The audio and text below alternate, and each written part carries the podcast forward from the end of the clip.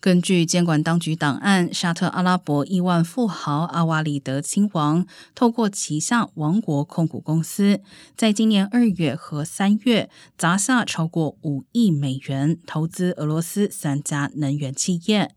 当时正逢许多西方国家因俄罗斯于二月二十四号入侵乌克兰，而对俄国能源巨擘施加制裁。沙特阿拉伯和其他波湾国家至今仍试图对俄国侵乌保持所谓中立立场，让一些试图孤立俄罗斯的西方官员感到沮丧。